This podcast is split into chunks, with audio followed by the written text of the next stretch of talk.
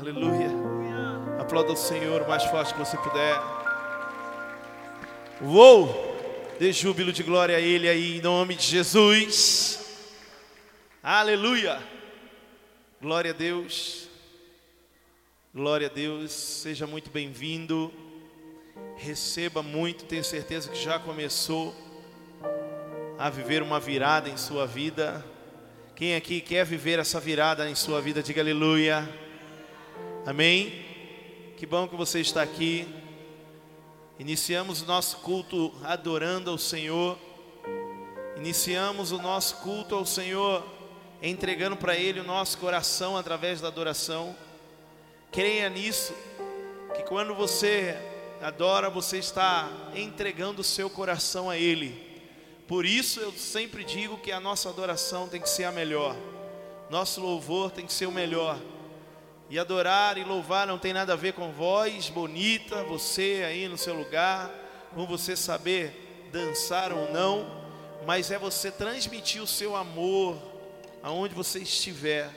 Você que está na sua casa ouvindo também, recebendo esse culto, que você possa adorar o Senhor de todo o coração. E o louvor ele abre os céus para que Deus ele possa derramar sobre a nossa vida e é isso que ele vai fazer na sua vida e na minha vida. Quem crê nisso, diga aleluia. Mais uma vez, aplauda o Senhor Jesus, mais forte que você puder. Amém. Ele é digno de toda honra e toda glória. Aleluia. Amém. Glória a Deus. Eu queria só iniciar falando sobre ontem. Ontem foi uma noite muito linda. Ontem foi uma noite tremenda, extraordinária para nós, onde nós já iniciamos o ano de 2022. 11 dias antes, nós já iniciamos o ano de 2022, porque porque eu sempre digo que para mim o ano começa quando a palavra rema vem para nós como igreja. E ontem nós tivemos um culto tremendo, sobrenatural, de muito louvor, adoração de muita festa, alegria. Quem estava aqui ontem recebeu muito. Se você não veio ontem, que pena, que pena, porque ontem perdeu, porque ontem foi tremendo, foi lindo, uma unção liberada nesse lugar. E eu só quero dizer uma coisa para você: ano que vem tem novamente a revelação da palavra rema. E se você acha que é um culto normal, ah, é um culto como o de domingo, não. É muito sobrenatural que a gente vive quando vem a revelação. Claro que após os cultos, toda, todo culto que temos aqui há uma liberação de unção debaixo da palavra revelada, mas o dia ali é muita expectativa que nós criamos. E é isso que o Senhor tem para mim, para você. Você que está vindo a primeira vez aqui na igreja IACN, você que está vindo é, nos conhecer, conhecer essa família nós temos um, um slogan, nós temos algo que nos marca: minha igreja, minha casa, minha família. Porque nós nos sentimos realmente como, ou melhor, não nos sentimos, nós temos certeza que somos da família de Cristo, da família de Deus. E se todos nós somos filhos, somos irmãos, então fazemos parte de uma família, e isso é importante você ter. Por isso que nos amamos, nos abraçamos, por isso que que nós temos unidade, comunhão e aliança, e isso precisa fazer parte da sua vida.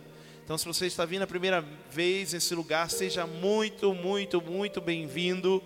Queira nos conhecer mais, faça parte de uma célula. Se você ainda não frequentou uma célula, faça parte de uma célula.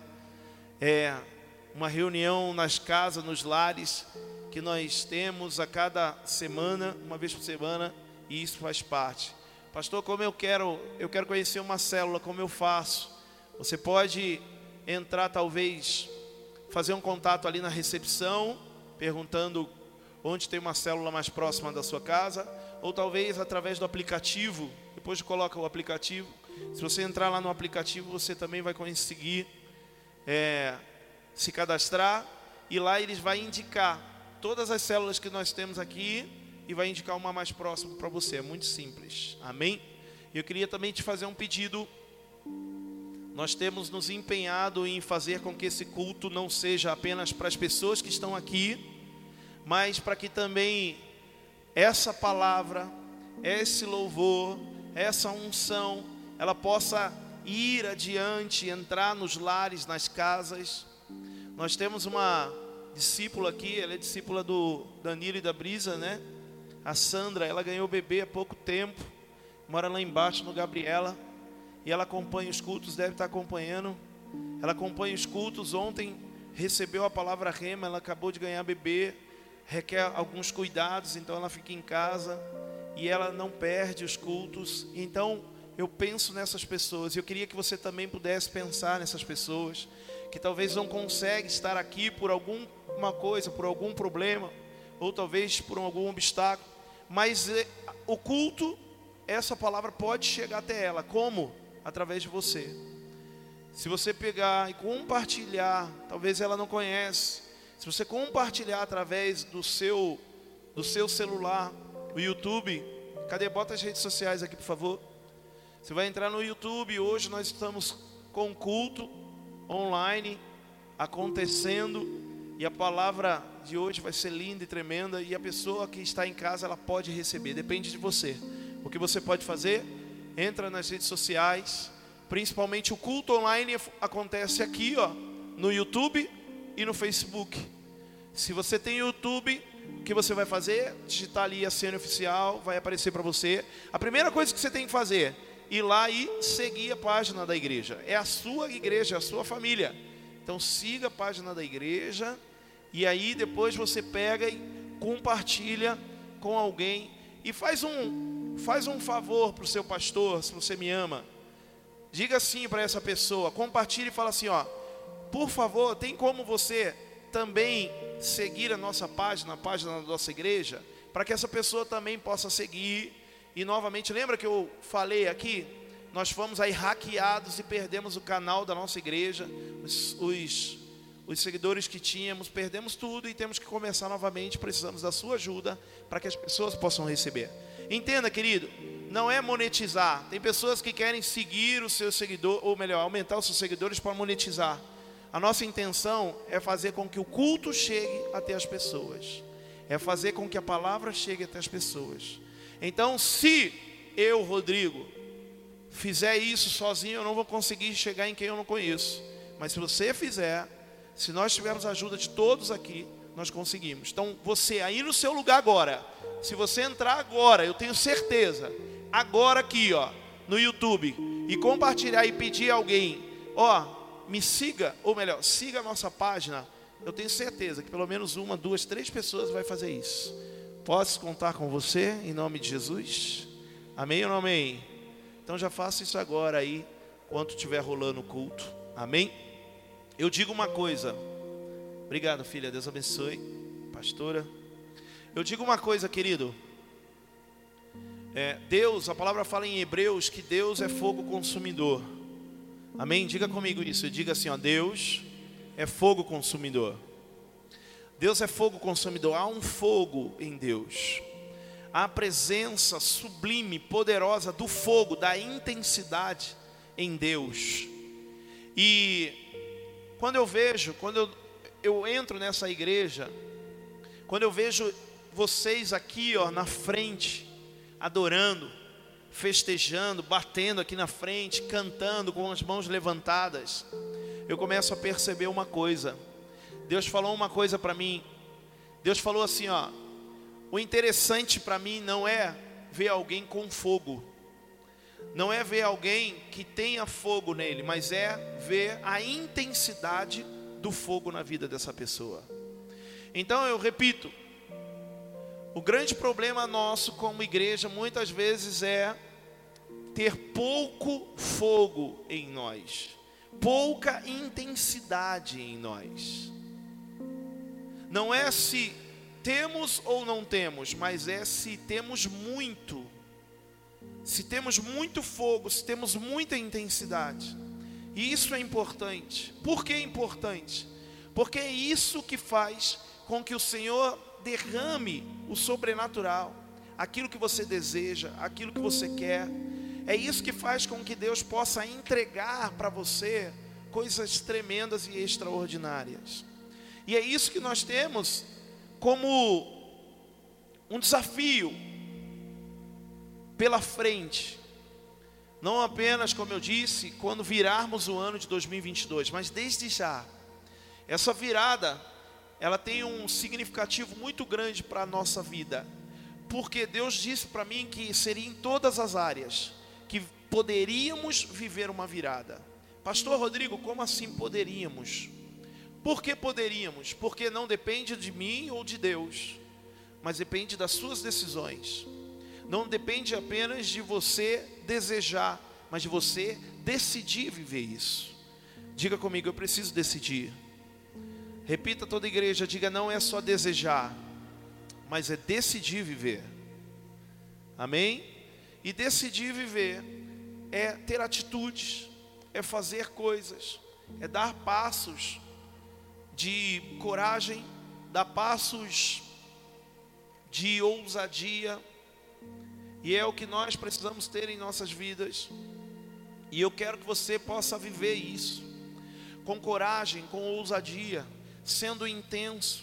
Quando você estiver aqui na igreja, ou na sua casa, ou na sua célula, vive intensidade.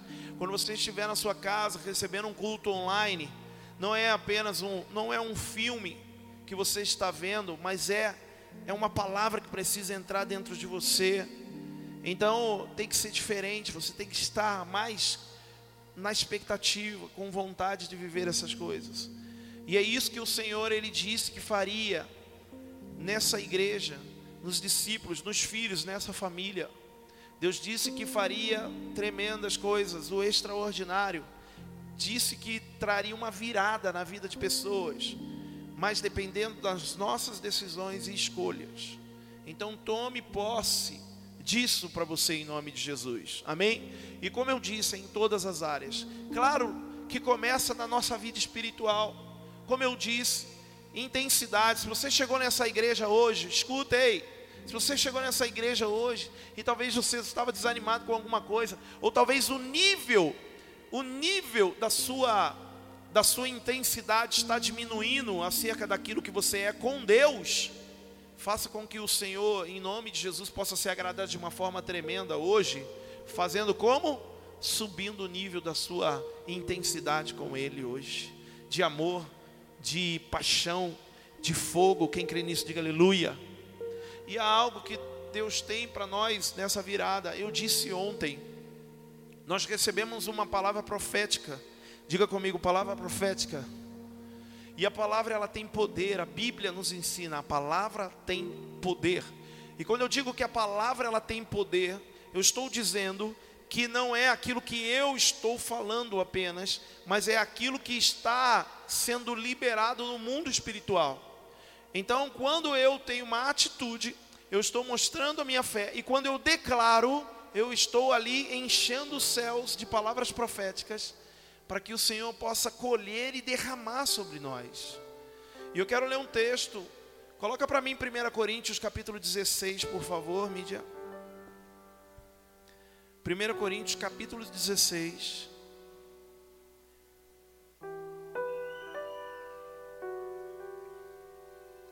Aleluia.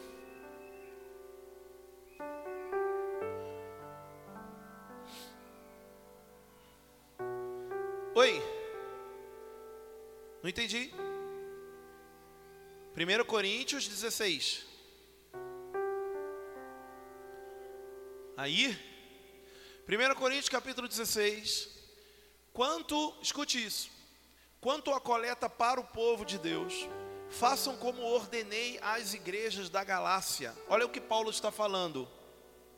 Paulo está falando com a igreja, Paulo está falando com a igreja de Corinto, e ele está usando um exemplo que ele deu, que ele fez aos Gálatas, a igreja da Galácia. E ele está dizendo assim: ó, quanto a coleta para o povo de Deus, façam como ordenei as igrejas da Galácia. Próximo. No primeiro dia da semana, diga comigo isso, diga no primeiro dia da semana. Deixa eu te perguntar uma coisa, qual que é o primeiro dia da semana? Qual que é o primeiro dia da semana? Domingo. Amém. No primeiro dia da semana, cada um de vocês separe uma quantia de acordo com a sua renda, reservando-a para que não seja preciso fazer coletas quando eu chegar. Próximo versículo. Então, quando eu chegar, entregarei cartas de recomendação aos homens que vocês aprovarem e os mandarei para Jerusalém com a oferta de vocês. Eu queria que você entendesse algo. O que que Paulo está ensinando aos Coríntios? Ele está ensinando generosidade. Ele está ensinando a igreja de Corinto a ofertar. Ele está dizendo assim, ó, a coleta do povo. Por que a coleta do povo? Porque ele reunia a igreja e uma vez por semana, uma vez por semana, ele dizia assim, ó, entregue uma oferta de acordo com a sua renda. Tem gente que fala assim, ó, tem gente que não lê muito a Bíblia e fala no primeiro, no, no Novo Testamento não tem dízimo, não existe dízimo no Novo Testamento. Realmente não existe dízimo no Novo Testamento, mas existe mais do que dízimo. As pessoas não davam 10% apenas no mês.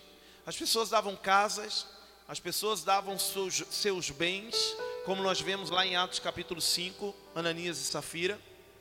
E olha só o que as pessoas faziam. O apóstolo Paulo chega e ele diz assim: uma vez por semana, tira uma porcentagem da sua renda.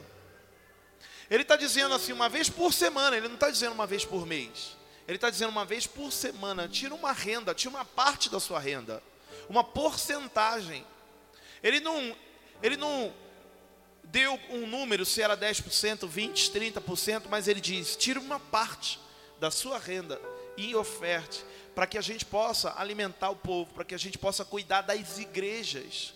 Quando ele fala assim, ó, coleta ao povo de Deus, por quê? Porque através daquelas ofertas, eles estavam fazendo é, ajuda às pessoas das igrejas, das outras igrejas. E ele fez isso aos Gálatas e estava fazendo a igreja de Corinto. Quando nós, escute, quando nós nos reunimos aqui uma vez por semana e temos esse momento da oferta, nós estamos fazendo com que o povo de Deus também seja abençoado. Pastor, como assim? Porque a igreja, ela mantendo-se aberta e sendo relevante, eu tenho falado muito essa palavra, sendo relevante, o que é ser relevante? É ser importante, é ser diferencial na vida das pessoas. Se nós, como igreja, formos relevantes para as pessoas aí fora, nós estaremos ajudando, nós estaremos é, fazendo com que elas possam se manter bem espiritualmente, bem com suas famílias, bem em seus casamentos. Então a igreja faz muito bem as pessoas. Quem aqui recebe benefícios indiretos através da igreja? Como assim, pastor? A igreja te faz algum bem. Quem aqui sente que a igreja te faz bem? Levanta a mão. Oh, glória, que bom. Então, as nossas ofertas, elas fazem com que a igreja possa ajudar outras pessoas. Isso é importante nós termos, todos nós, não é apenas um ou outro, mas todos nós termos no nosso coração a necessidade de sermos dizimistas dentro das nossas igrejas. Você trabalha, você tem uma renda, seja um dizimista dessa igreja. Pastor, eu não trabalho, sou autônomo. Você tem uma renda. Entregue na sua igreja. E nos cultos, o que nós fazemos a cada culto? Entregamos ofertas alçada. Você na sua casa, você também pode ofertar. Por quê? Porque hoje nós temos um benefício, não, não apenas ofertamos nos, nos gasofiláceos físicos, mas ofertamos nos gasofiláceos espirituais, através do digital, do online. Eu conheço uma igreja, uma igreja lá de Indaiatuba, uma igreja chamada Red, é o nome da igreja. E no culto não tem oferta, no culto não tem esse momento da oferta. Sabe por quê? Porque as pessoas ofertam online. não precisa chegar aqui e falar do momento da oferta. As pessoas quando entram, elas já entram fazendo a oferta dela. As pessoas em casa, vendo o culto, recebendo o culto, fazem as ofertas dela. Então nós temos que começar a crescer como igreja. Não apenas ofertar porque o pastor está falando, mas ofertar porque é uma necessidade para a minha vida, para a nossa vida. Quem entende isso, diga aleluia. E se você faz parte dessa família, você deve cuidar dela. Se você faz parte dessa família, você deve ter no seu coração o desejo de abençoar a sua casa, a sua igreja, fazer com que ela esteja bonita, fazer com que ela esteja arrumada. Você percebeu? Nós pintamos a igreja toda né, os voluntários aí, os discípulos, honram a vida desses meninos, honram a vida desses filhos. Pintaram toda a igreja, gastaram mais de quantas latas? Sete, sete, oito latas, seis, seis latas de, de tinta. Sabe quanto custa uma lata de tinta dessa? 250 reais, né, pastor? 250 reais cada lata de tinta. Nós estamos seis. Pintou o chão. Para que pintar o chão? se vai sujar tudo de novo. Não, para tua igreja ficar bonita. Então é sua, não é minha, é nossa. Então oferte, oferte de coração para que a igreja possa, em nome de Jesus, crescer e você também possa crescer. Feche seus olhos por um momento. Pai eterno, eu quero liberar uma unção de virada nessa igreja. Uma unção de virada na vida financeira. Que o Senhor possa ter nos ensinado, através desse texto, que uma vez por semana os discípulos ofertavam, que o Senhor possa nos ensinar a ser generosos, que o Senhor possa nos ensinar a ter generosidade em nosso coração e que através dessa generosidade o Senhor possa abrir, rasgar os céus e fazer cair bênção sobre nós em nome de Jesus. Quem crê diga amém e aleluia. Pode colocar aqui os números da conta e do Pix. Só você levanta a mão, o Du está ali entregando os envelopes. Você vai pegar um envelope e você vai colocar a sua oferta, uma oferta de virada, uma oferta abençoadora. Você vai entregar o seu dízimo. Se você nunca foi um dizimista nessa igreja, você vai passar a ser agora, a partir de hoje, para viver uma virada, para repreender o espírito devorador na sua vida, em nome de Jesus. Amém? Então, pegue a sua oferta e aí você vai ficar de pé e vai vir aqui e colocar a sua oferta no gasofilaço. Se você está entregando o seu dízimo, quem for entregar o seu dízimo, eu vou ficar aqui para que eu possa liberar e repreender o espírito devorador na sua vida, em nome de Jesus. Amém? Louvor pode vir na bênção aí enquanto as pessoas tragam as suas ofertas aqui. Amém? Pode vir trazer. O teu amor é como de um pai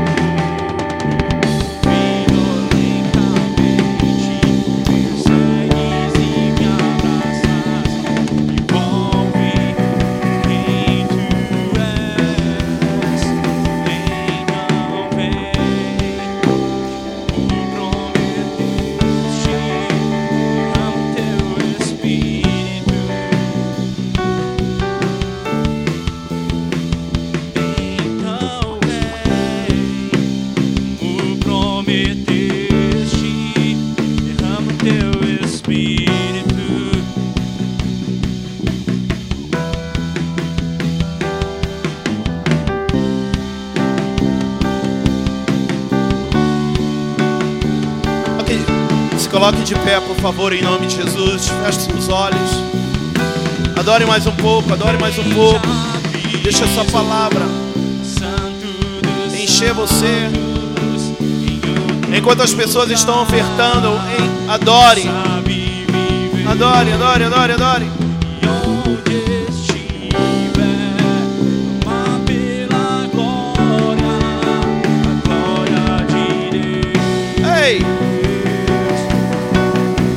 Adore o Senhor, adore Ele.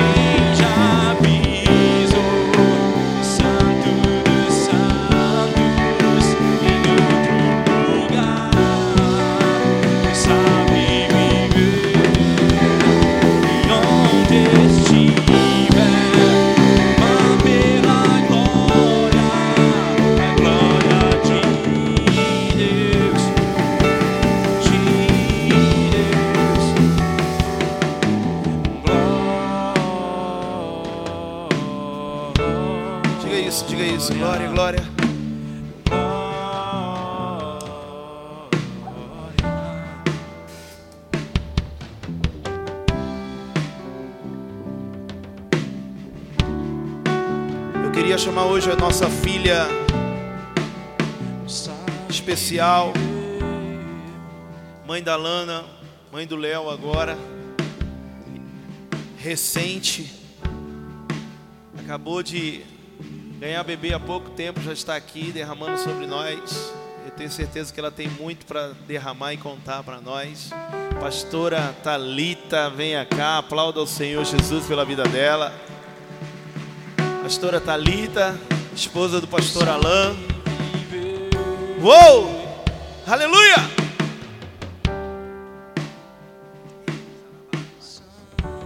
Que o Senhor possa derramar uma unção extraordinária através da nossa filha. Que o Senhor possa te usar hoje. E que possamos, em nome de Jesus, receber nesse mês de dezembro novo a cada culto, a cada dia. Deus te use como instrumento, em nome de Jesus. Amém. Aleluia. Aplauda ao Senhor pela vida dela mais uma vez.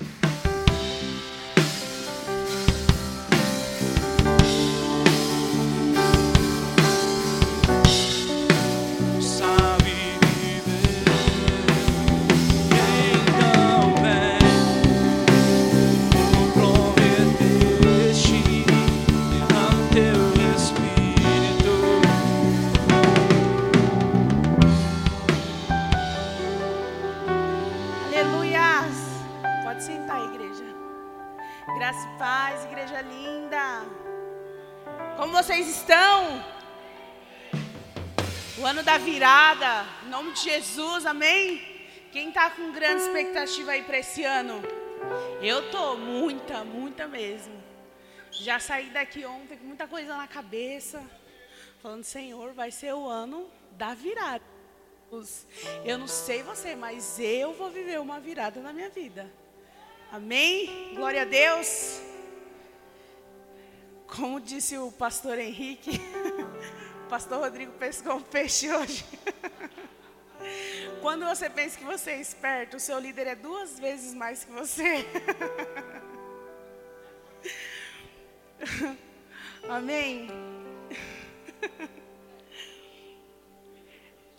Hoje, né, quando a gente recebeu uma mensagem do nosso líder para ministrar, é, já um tempo que eu tinha só, só o tema, eu não tinha nada desenvolvido. Né, o Espírito Santo, na verdade, eu não tinha deixado ainda o Espírito Santo falar comigo a respeito disso. Mas toda a infância ela tem cheiro de alguma coisa. Você vai falar para mim, não, tem, tem sim. Não tem quando você sente um cheiro assim e você lembra da sua infância e fala, nossa, voltei lá atrás, nisso, nisso e nisso. Toda vez que eu passo protetor solar, eu vou lá atrás na minha infância. Você vai falar assim, nossa, por quê? Aí eu vou te explicar.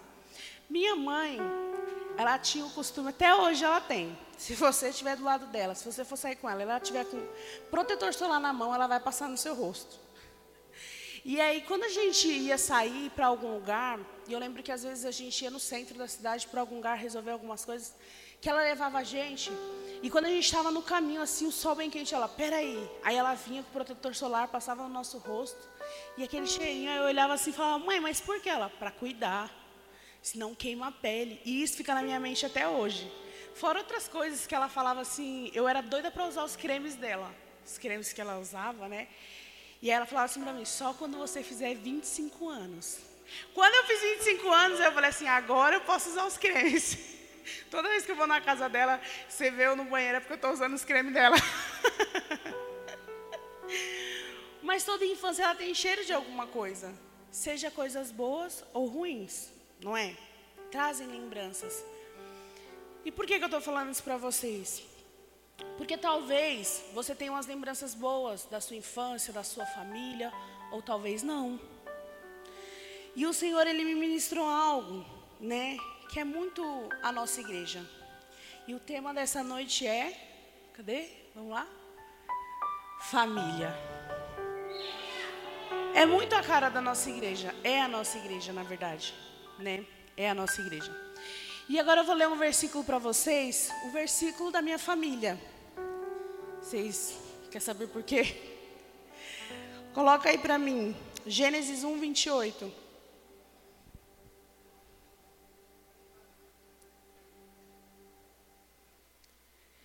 Deus os abençoou e lhes disse: Sejam férteis e multipliquem-se, encham e subjuguem a terra, dominem sobre os peixes do mar, sobre as aves do céu e sobre todos os animais que se movem pela terra. Deu para entender porque é da minha família, né? gente, meu pai e minha mãe já está acho que com 11 netos. É muita gente, é muito, muito. Coloca aí para mim a foto, por favor. Um acabou de sair do forno, faz 22 dias. Olha aí. É muita, é muita gente.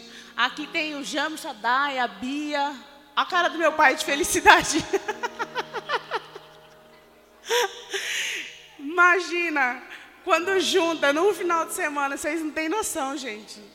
O Léo ainda estava no forno. Aqui, é muita, muita criança, é muita criança. Meus irmãos ri da minha cara, porque quando eu vou chamar um, eu falo: vem aqui, Ju, Dani. É, ai, vem aqui você. Não consigo mais nem chamar os nomes, gente. É muito nome, muito nome. Não dá. Eles entenderam bem o recado. Pegaram bem esse versículo. E aqui começou a família, lá em Gênesis, né? Ali começou a família. Eu fico triste porque eu vejo uma geração hoje que tem a família como um fardo, como um peso, que tem a família como algo que não é bom. É como se você falasse hoje: Ah, eu tenho 26 anos, sou mãe de dois filhos, sou casada. É como se para eles isso fosse um fardo. Nossa, eu lembro que quando eu me casei com 19 anos, uma pessoa chegou e me falou assim: Você vai se casar com 19 anos, você tem certeza disso? E eu olhei para ela e falei assim: Meu, você está bem? Ela falou: Não, você que está bem, você que está bem? Eu falei, estou ótima. Eu falei assim, não, porque para você estar tá falando isso para mim, ou você foi frustrada nessa área, ou você viu alguém muito frustrado nessa área. Porque não é possível. Ela falou, não, mas você é muito jovem, você é muito nova, você tem muitas coisas para viver. E começou, começou. Como se eu me casando, eu ia parar de viver. Eu não ia ter tempo para nada, eu não ia poder fazer nada, eu não ia me divertir, não ia... acabou para mim. E eu falo para os jovens de hoje, calma, gente.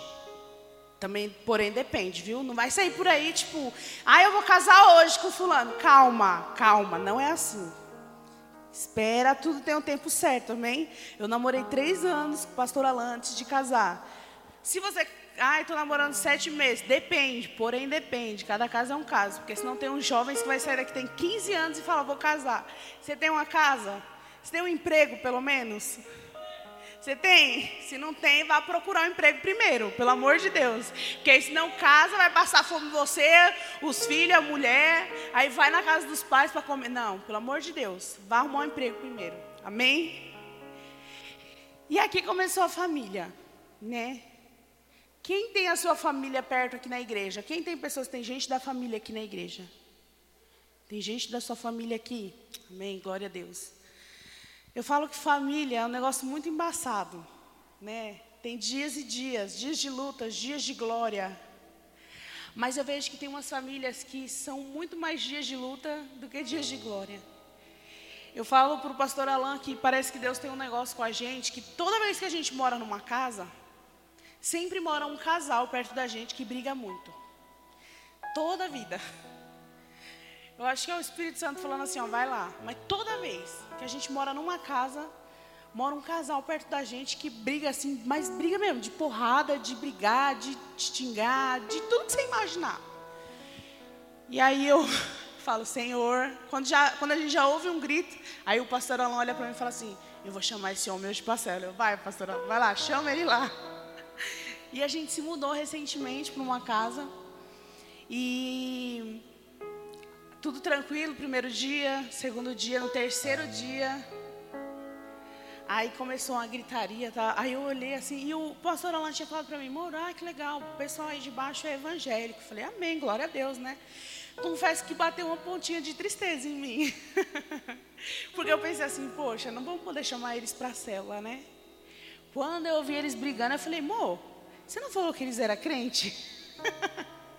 Ela falou, ah, amor, sei lá, ele tinha falado para mim que frequentava a igreja. Falei, ah. Aí o, o Alan falou assim para mim, não, vou chamar ele para a célula. Eu falei, glória a Deus, já vamos catar por aí. Eu gosto muito da igreja IACN, a gente já vai chegar lá. Vou falar um pouquinho da minha família, a gente já vai chegar lá na IACN. Porque a IACN é uma igreja muito família. Ela é uma família enorme que cuida de muitas outras famílias, né? E eu sou muito grata à igreja IACN por isso. Vamos continuar aqui. Próximo, coloca aí o próximo para mim.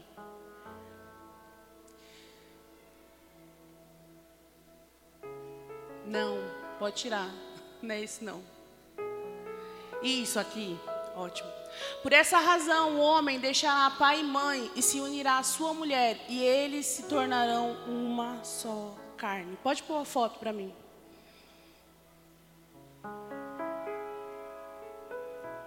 Aqui não dá para ver muito bem, mas aqui é a foto do meu casamento. Pastor Alain, eu, uma galera geral lá atrás. Foi na IACN, gente, meu casamento. Lá na igreja de baixo, pastor Rodrigo a pastora Sônia que fizeram. Paga aqui a luz, pessoal, vê melhor. Por favor, mídia.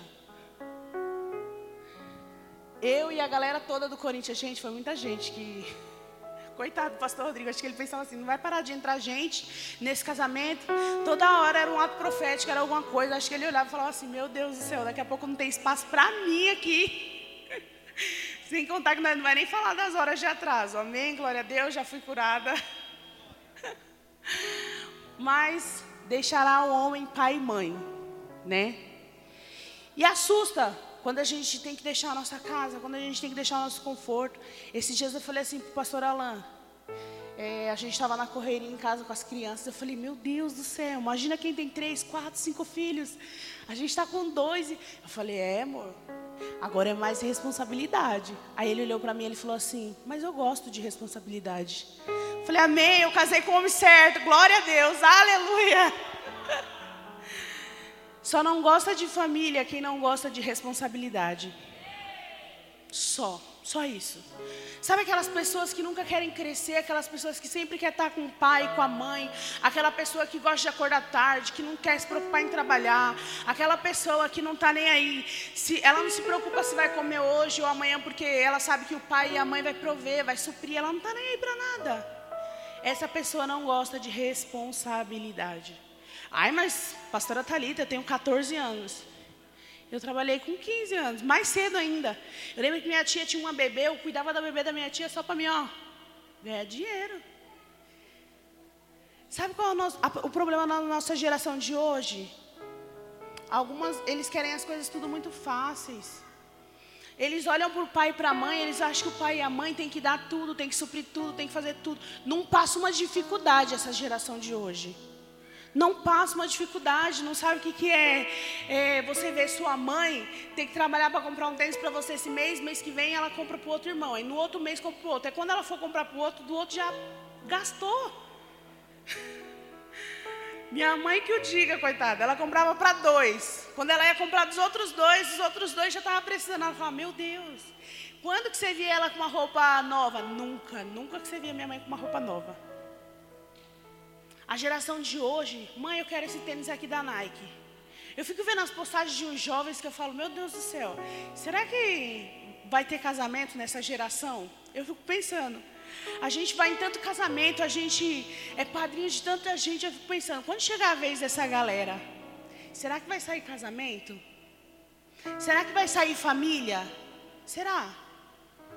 Porque a gente vê uma geração muito, tô nem aí, tô nem aí para nada, Sabe, uma geração que não quer saber de nada, não quer saber de um curso. E aí, está se preparando para o futuro? Tá nada.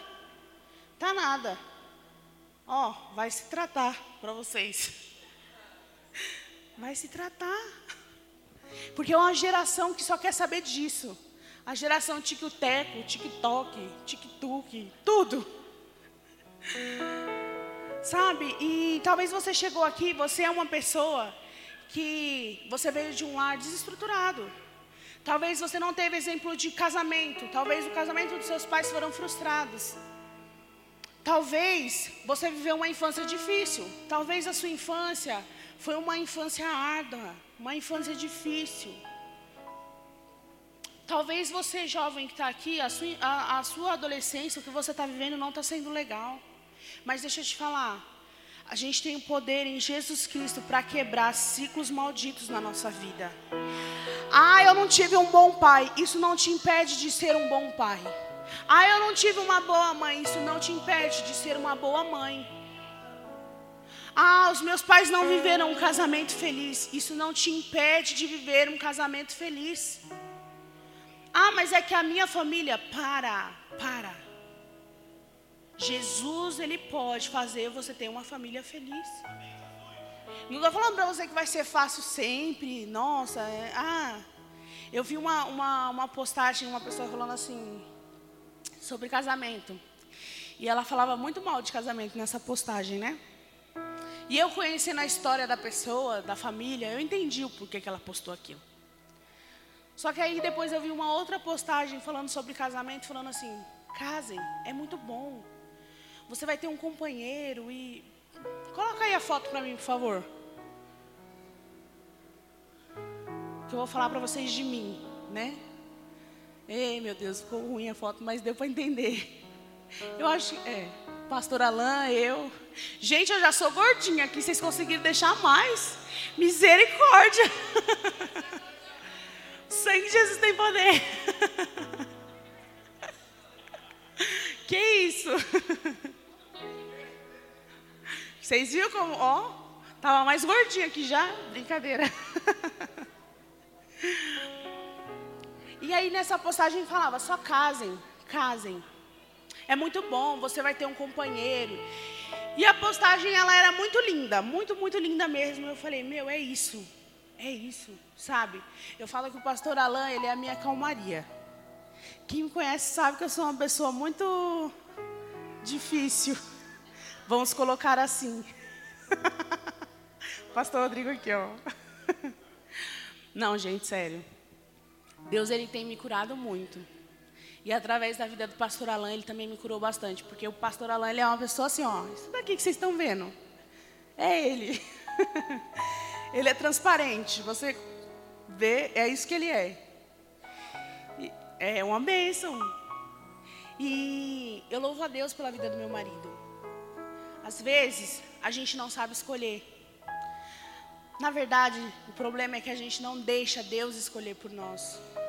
Porque quando a gente sai assim, ó, apontando, eu quero esse, é esse, é esse, é esse, você vai se enfiar numa roubada que você não tem ideia.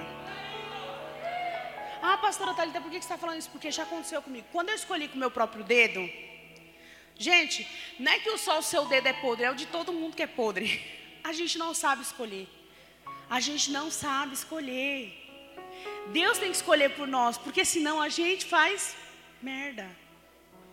Quando eu escolhi por mim, a primeira vez, o meu primeiro namorado, o sangue de Jesus tem poder. Eu sofri demais. Por não dar ouvido a Deus, por não dar ouvido aos meus pais, eu sofri demais.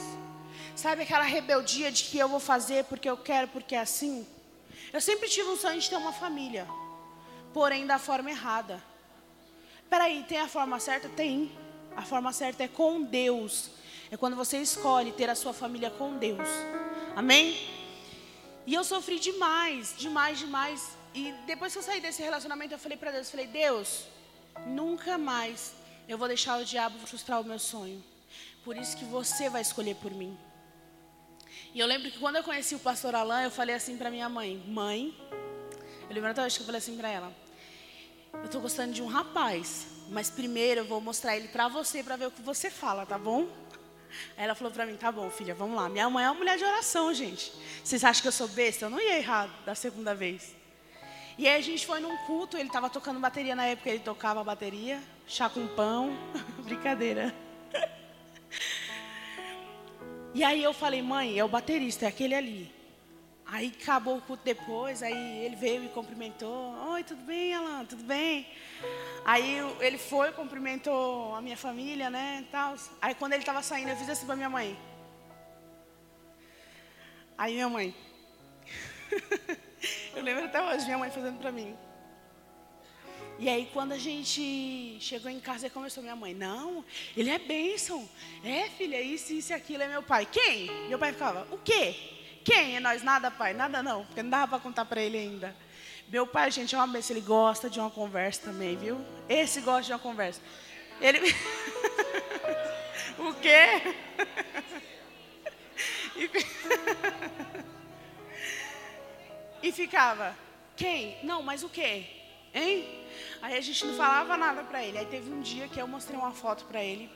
Aí eu falei assim pra ele, pai, eu nem sei se ele vai se lembrar disso. Eu falei, pai, o meu, meu namorado tá nessa foto aqui. Aí ele falou assim pra mim, quem? Aí ele olhou pra foto. Aí tinha um rapaz que meu pai não gostava dele. Ele olhou e falou, não é esse daqui não, né? Porque, pelo amor de Deus, tá, pra te falar a verdade, esse daqui é um moleque. Era um outro menino que tinha lá, que não vou nem dizer quem era. Aí eu falei, não, pai, não é esse não. Aí ele olhou, olhou mais um pouco, aí ele, esse aqui tem uma carinha de ser bonzinho, que era o pastor Alain. Aí eu falei assim para ele, é, não sei, pai.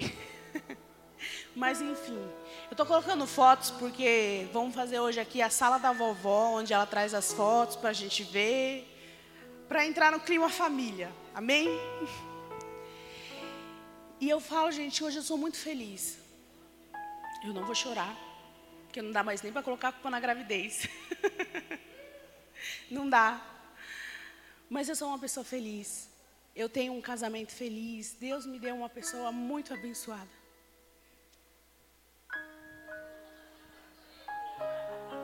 Baixou a pastora Deise aqui. Mas eu lutei pela minha família. E eu vejo pessoas desistindo das suas famílias. Eu vejo pessoas abandonando as suas famílias. Eu vejo pessoas que nem tentam. Eu vejo pessoas que viram as costas e nem olham para trás. Elas não dão nenhuma chance para Jesus restaurar os seus casamentos. Elas não dão nenhuma chance para Jesus entrar nas suas famílias e transformá-las. Tem muitos pais fracos hoje em dia, fracos. Porque quando entra um problema na sua casa, em vez de você ir diante de Deus e orar, você foge, você se acovarda. Os seus filhos muitas vezes perecem por causa de você, porque você não quer reconhecer o Senhor como seu Deus, e a sua família sofre por isso. Ah, mas se for um propósito do Senhor, amanhã ou depois o meu filho encontra Deus, mas antes disso, seu filho vai penar. Hoje eu não penso só por mim, hoje eu penso pelos meus filhos e pelos meus filhos espirituais. Ah, voltou. Eu falo, Senhor, eu tenho um trato com o Senhor. Eu falo, Senhor, você cuida dos meus e eu cuido dos seus. Quem eu puder cuidar, eu vou cuidar. Mas eu tenho visto uma geração fraca, por causa de alguns pais fracos também, que fogem, fogem. O tanto de abandono que tem. Pais abandonando seus filhos, largando em qualquer lugar. E eu falo que hoje eu agradeço muito ao Senhor, mas eu lutei pela minha família, ainda luto todos os dias, todos os dias. Ah, mas tem um casamento, você olha uma foto, você pensa assim, ai, tudo lindo, maravilhoso. Mas você não sabe o que, que aquele casal sacrifica um pelo outro. Um pelo outro. O marido ele deixa pai e mãe, e aí o Senhor ele ainda deixa outro mandamento. Coloca aí o próximo, por favor. Próximo versículo. Maridos, ame cada um a sua mulher, assim como Cristo amou a igreja e entregou-se por ela. Maridos, as suas esposas têm visto a sua entrega todos os dias por ela? Você fala assim, como? Eu vejo maridos que nem se preocupam em num cuidado com a esposa, com os filhos. Uma vez, eu lembro até hoje que isso foi motivo de piada na minha família. Que quem conhece meu pai sabe que ele é uma pessoa muito ligada em trabalho. Trabalho, trabalho, trabalho, trabalho, trabalho. Se você falar assim, Ademar, vamos pintar aqui essa parede, vamos fazer isso, ele faz. E uma vez no um pessoalzinho assim, uns parentes meus, teve um comentário assim: "O Ademário, ele trabalha por um prato de comida, como se isso fosse ruim". Sabe? O que eles estavam querendo dizer é que o meu pai pegava serviço muito barato. Que ele pegava qualquer tipo de serviço. Que ele não se valorizava. E aí eu ouvi aquilo, gente, eu guardei aquilo até hoje. E aí depois eu eu escutei que tinha um serviço que meu pai pegava. E ele ganhava uma marmita. Ele tinha o direito de ganhar uma marmita. E ele não não comia. Ele pegava aquele dinheiro ele levava para casa. Aquele dia eu falei assim, realmente, meu pai trabalha por um prato de comida, para que os filhos dele não passem fome. Porque tem muitos pais que nem por um prato de comida quer trabalhar para os seus próprios filhos. E eu lembro que aquele dia eu tive a oportunidade de revidar e tinha alguns tios meus, algumas pessoas, eu falei assim, eu sou grata ao meu pai por ele trabalhar por um prato de comida. Porque esse prato de comida me alimentou. Então, para mim, não é vergonha você falar assim que meu pai desentupiu uma fossa, que o meu pai. Porque para eles era muita vergonha. Tinha uma pessoa da família que ela pegava serviços, muitos, dava orçamentos muito caros, sabe? Para se gabar e dizer assim: Ó, eu peguei. E às vezes dava orçamento caro para ela não ter que trabalhar. Tipo assim, eu vou dar um orçamento caro para o pastor Rodrigo para ele não me contratar. Mas meu pai não. Se ele visse que ia faltar para a família dele e a pessoa falasse assim, Ademar, eu vou te pagar 500 reais para isso. Ele olhava e ele falava, amém, eu vou. E ele ia. Então eu sou grata a isso. Talvez na sua casa você não teve alguém que trabalhou por um prato de comida para você. Talvez na sua família não teve alguém que te olhou e cuidou de você. Talvez você sofreu um abuso ou outras coisas. E isso causa marcas em você, gera coisas em você e você olha e você fala assim: eu não quero uma família. Família não é de Deus. Família não é bênção. Porque eu vejo muitas pessoas assim, frustradas com família. Pessoas que não são sociáveis, sabe? A gente estava brincando ontem falando que quando acaba o culto a gente fica aqui e fecha a igreja. Se a gente vai em outras igrejas, a gente quer fechar as outras igrejas. Pena que não é todo mundo que é como a gente. Alguns lugares botam a gente para fora, mas tá tudo bem. Porque aqui é muito família. É família. O seu líder, ele não é só o seu líder. Ele é um pai para você, ele é uma mãe para você. Talvez lá fora você não teve, na sua casa você não teve, mas aqui você tem. Aqui você tem. Eu fui agraciada. Eu falo que se você quiser me chamar de queridinha de Deus, eu aceito. Porque eu sempre tive a minha família. Mas Deus me deu mais uma família. E eu fico muito feliz com isso. Mas vamos lá, a gente já vai chegar lá. Eu atropelando de novo. Põe o próximo.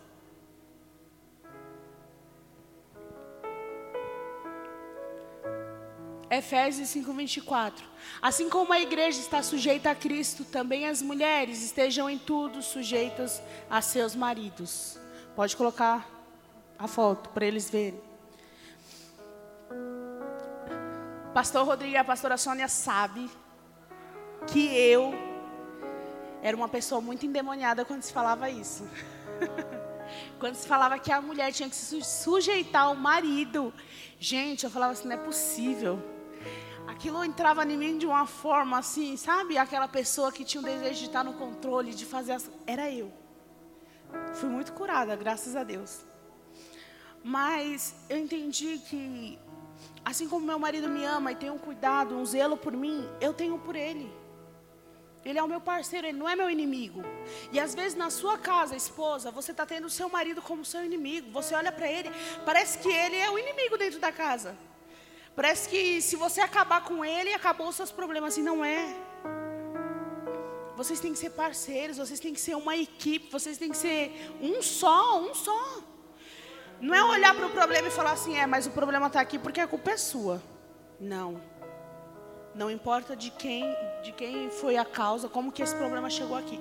Importa é como que a gente vai resolver esse problema, como que a gente vai eliminar esse problema e colocar ele para fora da nossa casa.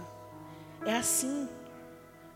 Maridos, esposas, lutem pelos seus casamentos. A geração de hoje acha que casamento a gente casa aqui e deixa ali na próxima esquina. Não é assim. Se não der certo, separa. Não é assim.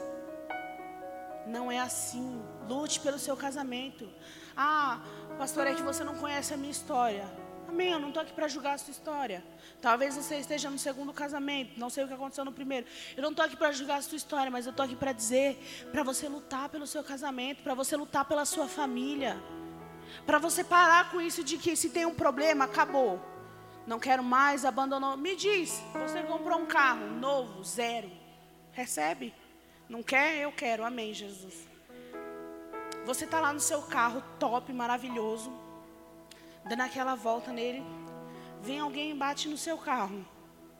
Você vai deixar ele lá, vai encostar, já era, acabou. Não quero mais, desgostei desse carro porque bateram nele, acabou, chega. Você não vai fazer isso. Você vai lá, você vai dar um jeito de arrumar, você vai cuidar dele você vai andar com ele de novo. E por que com os nossos casamentos, com os nossos relacionamentos, com a nossa família, com os nossos relacionamentos com os nossos irmãos, a gente quer largar, abandonar? Ah, fulano errou comigo, eu não quero mais saber. Fulano pisou na bola comigo, eu não quero mais saber, vou abandonar, vou deixar para lá. Não é assim.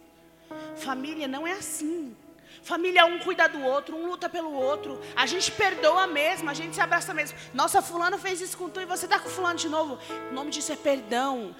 O nome disso é perdão. A gente cuida mesmo do outro. Família é para isso. Família é para isso. E as pessoas que perdoam, elas são mais leves, são mais felizes. A gente precisa aprender a cuidar daquilo que Deus dá para nós. Por isso que o cuidado, o zelo, esposa, você tem que ter com seu marido. Você tem que ter sim. A, a minha cunhada, barra discípula, ela postou um negócio esses dias no Facebook é, sobre colocar comida no prato para o marido, né? Porque ela, ela, ela coloca comida para o meu irmão e cuida dele, né? Ela fala que todo dia ela coloca comida no prato para ele, até o suco. Cadê o Tai? O Tai viu, o Tai postou lá também. E aí a pergunta era: colocar comida no prato para o marido, você acha que é, é, é folga ou tá tranquilo? Uma coisa assim, né? Folga. Traz ela aqui, pastora. Traz ela aqui. Gente, eu quase acabei com o meu casamento por causa disso. Pastor Alane é uma pessoa assim, muito tranquila, já falei isso, né? Só que como eu já tinha marcas do passado, eu falei assim, agora não vou sofrer mais nessa área. O que, que eu fiz? Quando a gente ia no almoço, alguma coisa de família, aí sempre tem aquela tia abençoada. Nossa, mas tu não vai colocar comida para o seu marido? Tem que colocar e começava a colocar. E eu, grossa, do jeito que era, amém, glória a Deus por isso. Ele tem duas mãos, ele pode colocar a comida dele muito bem. Toda vez que eu falava, talvez, ele, ele podia mesmo colocar. Só que aquilo foi entrando de uma forma no coração do Alain que foi magoando ele. Porque assim, ó, se ele pode muito bem cuidar de mim, que seja no cuidado hoje. Hoje ele cuida de mim nas finanças, as contas é ele que cuida de todas. Já teve um tempo que eu trabalhei, ajudei, mas hoje ele cuida, cuida de mim. Me veste, não vou falar igual aquela pastora lá que vocês viram. Vocês estavam olhando para mim, esperando, sei.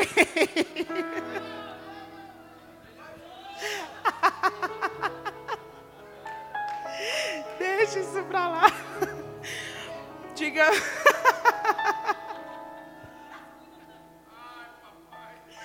Amém. Digamos que Ele cuida de mim. Amém? Glória a Deus por isso.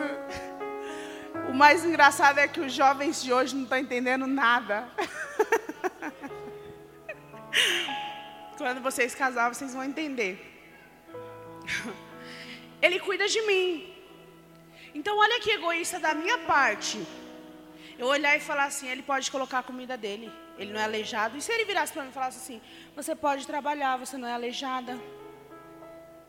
Você pode cuidar de você, você não é aleijada. A nossa ignorância mata a nossa família, a nossa arrogância, sabe? Mata.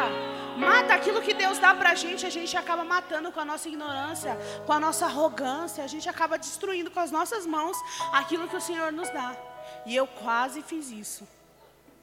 Mas graças a Deus e aos meus líderes, Deus restaurou meu casamento. E hoje, com o maior prazer, se eu tiver que colocar comida para o pastor Alan, coloco. Tem dia que eu tomo a frente da cozinha, eu vou lá, enquanto ele está na sala com as crianças, eu já vou lá, monto a mesa, coloco tudo. Quando chega lá, ele fala, nossa, amor. E tem dia que é ele que faz, hoje mesmo. Ele foi, preparou tudo, colocou tudo na mesa. Ele... É uma via de mão dupla. Eu faço por ele, ele faz por mim. O problema, às vezes, de alguns casados é que eles só querem receber. Mas na hora de retribuir, zero, nada. Para com isso. O seu orgulho vai acabar com o seu casamento. Mulher, o seu orgulho vai acabar com o seu casamento. Porque as mulheres são mais orgulhosas. O seu orgulho vai acabar com o seu casamento. E aí amanhã ou depois, se vo você está preparado para ver essa pessoa que está do seu lado hoje, que você ama, com outra pessoa, porque eu me perguntava isso. E é óbvio que não. A gente não está preparado para isso. Amém? Vamos para o próximo aí, coloca o próximo. A gente vai falar dos integrantes da família. Vamos lá. Quem é o próximo integrante? Os filhos são herança do Senhor, uma recompensa que Ele dá. Pode colocar a foto para mim, por favor.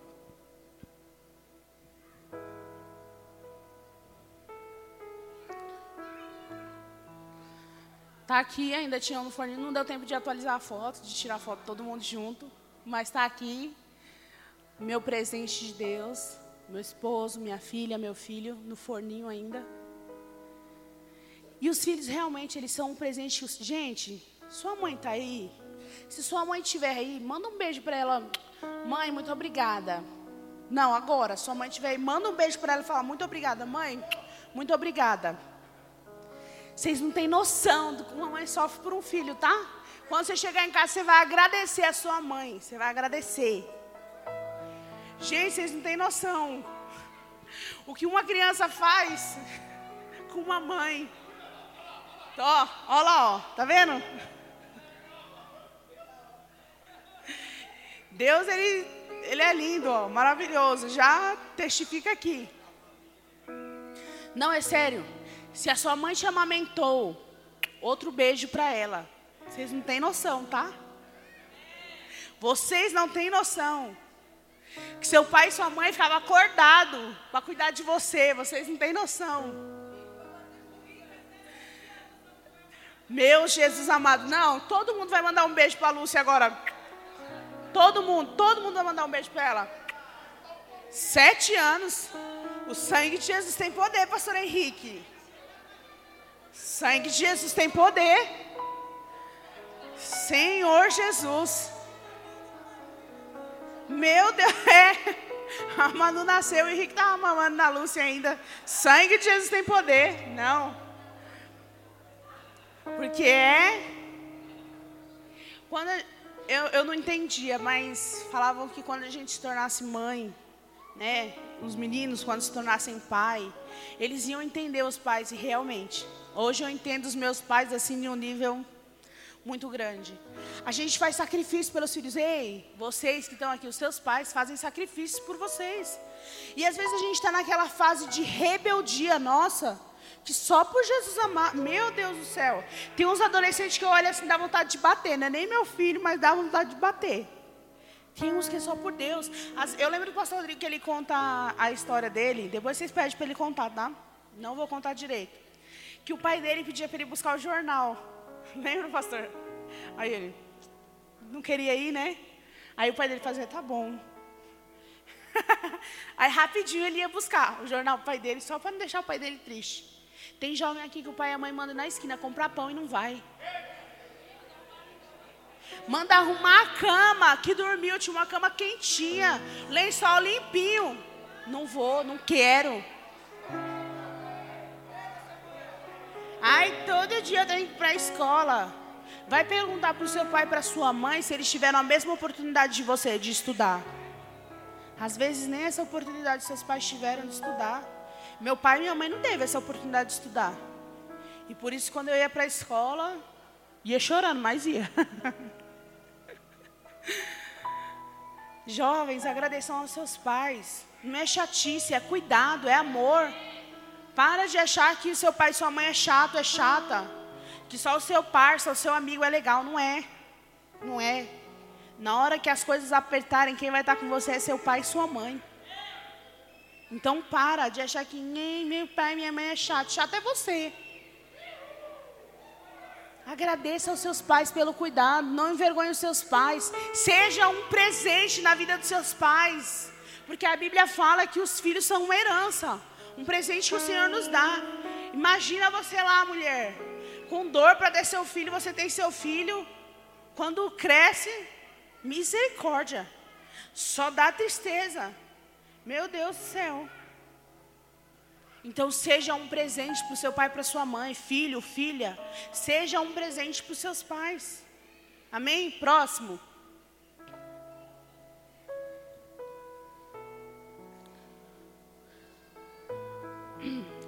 Honra teu pai e tua mãe, a fim de que tenhas vida longa na terra que o Senhor, o teu Deus, te dá. Eu acho que nunca numa geração houve tantos jovens morrendo como a nossa de hoje. Tantos jovens morrendo. E aí você fala assim: meu Deus, por quê? Quando você vai ver em casa, batia na mãe, desrespeitava o pai, não ajudava com nada em casa, estava no mundo das drogas. Aí tem gente que fala assim: por que tão novo? Tão novo assim, meu Deus não honrou o pai e a mãe. Aí o Senhor vem, ó, não precisa estar aqui na terra. Às vezes você tem desonrado teu pai e a tua mãe. Honre o teu pai e a tua mãe. Gente, eu acho muito lindo aqueles vídeos de. Esses dias eu estava vendo uns vídeos muito nessas vibes assim. O soldado, sabe quando ele vai reencontrar a família? Ele estava no campo de batalha, ele chega e faz surpresa para a família. Aí a família abraça, é aquele chororô todo. Eu, ai, que coisa linda. Eu fico imaginando, imagina a honra para um pai e uma mãe, o filho servir. Os meus irmãos alopravam o meu irmão Daniel, porque o Daniel serviu ao exército até, até eu, como irmã, fiquei muito orgulhosa dele.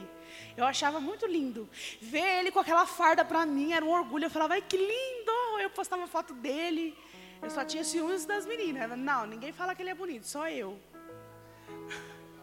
Mas para mim era um orgulho tão grande, então eu imagino para minha mãe e para o meu pai. Filhos, dê esse tipo de orgulho para os seus pais. Você está achando que você está lotado da grana? Tem gente que faz tanta coisa errada para estar tá com dinheiro no bolso, para mostrar para o pai e para a mãe que, olha mãe, olha pai, eu consegui. Conseguiu o quê? Conseguiu o quê? Se você está conseguindo de forma desonesta, se talvez para sua mãe amanhã ou depois, pelas coisas erradas que você está fazendo, sua mãe vai ter que te ver na cadeia ou em outro lugar pior. Então para, honre seu pai e a sua mãe. Seja um filho. Eu falo que o pastor Alan como um filho. Ó, oh, nunca fiz isso, mas eu já vou fazer. Parabéns, sogra. Se um dia você ver essa filmagem, parabéns. Porque o Alan, ele é um filho excelente. E todo mundo fala que um bom filho é um bom pai e um bom marido. E eu sempre vi a forma que o pastor Alan tratava os pais dele. E ele sempre tra tratou muito bem, muito bem. Se a mãe dele falasse assim, Alan, tu vai me levar ali agora, agora, ele ia. Alan, tu vai. Ele ia, sempre muito obediente. Ele tinha um cuidado com os pais dele até hoje. Se o pai dele falasse assim, Alan, preciso de você aqui em tal hora, tá? ele vai lá ajudar os pais dele. Ei, você tem sido um ajudador para o teu pai e para tua mãe? Quem tem sido você? Ah, mas hoje eu já cresci, eu já tenho minha família, já sou casado, já sou pai, já sou mãe. E daí? Você faz aquela ligação de vez em quando, oi mãe, tá tudo bem? Tá precisando de alguma coisa? Um coração grato, você se volta aos seus pais? Família não abandona. Não importa, os anos podem passar. Você vai voltar, você vai agradecer o seu pai sua mãe. Você vai ter um cuidado, você vai ter um zelo. Não importa. Não importa. Ah, mas é que meu pai fez isso e isso comigo. Não importa. Se você tem um coração perdoador, se você está aqui, se você foi para o encontro, se você foi liberto, não importa. Você vai voltar com um coração grato. E você vai cuidar da sua família. Então, filhos, honre. Amém? Pode colocar para mim aí. A foto. É a foto, é, agora é a foto. Também não dá para ver direito. Mas tá aqui os meus filhos. E eu tava brincando esses dias, eu até falei pro meu marido, eu falei assim, ó oh, amor, vamos fazer um trato. Quando quando eu estiver velhinha, que eu não puder mais dirigir, que eu ainda não dirijo, mas eu vou dirigir em nome de Jesus, o ano da virada. Eu falei assim pro, pro meu marido, eu falei assim, ó, que eu falar assim pra Alana, filha, vamos lá, você vai me levar em tal lugar. E ela falou assim, ah, mãe, você vai falar pra ela o tanto que eu sofri para criar ela. E ela vai me levar sim. Ah, sua mãe ficava acordada, ah, sua mãe sofreu tantas horas de trabalho de parto, você vai levar sua mãe. Chantagem emocional, não, brincadeira. Mas é você ter um coração grato e voltar e olhar assim, meu, olha o tanto que os meus pais já fizeram por mim. Se você está numa escola boa hoje, ou se você já se formou, não sei. Se você está bem vestido hoje, de alguma forma agradeça aos seus pais. Agradeça aos seus pais. Tenha esse coração grato. Retribua, você pode retribuir. De alguma forma você pode. Seja lavando a louça. Aí às vezes, ó, vou dar um toque para as meninas e um toque para os meninos. Meninas, se liga. Se o cara desrespeita a mãe, responde ela, responde o pai, fala gritando, foge. Se ele não paga uma paçoca para você, não, não, não paga um açaí ali, não. Foge. Foge que ele não vai cuidar de você. Tô te avisando. Meninos, se ela não lava uma louça para mãe, se ela não, não lava uma carçola dela, foge. Ah, eu não sei fazer um arroz. Corre, corre. Não vai cuidar de você, eu tô te avisando. Eu tô te avisando. Depois você não vem chorar, depois vem pro líder. Ah, pastor, Ei, você viu como a pessoa era? Você casou porque quis, agora vai ficar casado. Vai ficar casado. Não tem essa não. Fica perturbando a gente para casar, porque eu quero casar e quando casa, depois vem falando vai separar aqui, ó. A única coisa que você vai separar é a minha mão da sua fuça. Amém? Próximo, coloca o próximo aí para mim. Provérbios 17, 17. O amigo ama em todos os momentos. É um irmão na adversidade. Cadê ele? Vem aqui, pastor Henrique, pastora Cris, por favor.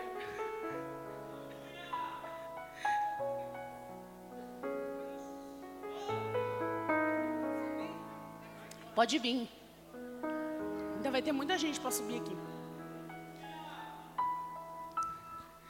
Pode pôr a foto para mim. Eu queria achar uma outra foto mais antiga, mas não achei. Eu achei essa daqui só, gente. Tá, tá... Nossa, Vitor. Vitor, eu nem tinha visto. Eu nem tinha visto, Vitor.